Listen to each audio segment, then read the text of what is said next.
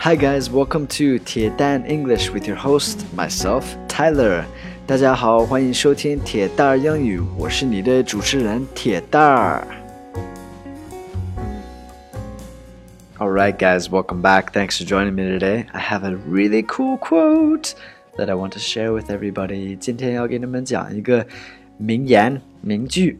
Alright, and I want you guys to guess who said it. 我想让你们猜是谁说的。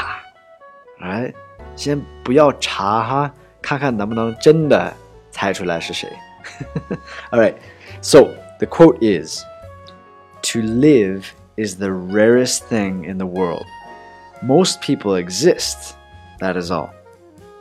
Alright, I'm going to read it again. 我再读一次. To live is the rarest thing in the world. Most people exist. That is all. 咱们翻译一下哈。 Live 就是生活，对吗？Rarest 是少见、罕见，and then world 世界，and then most 大部分，and then exist 存在。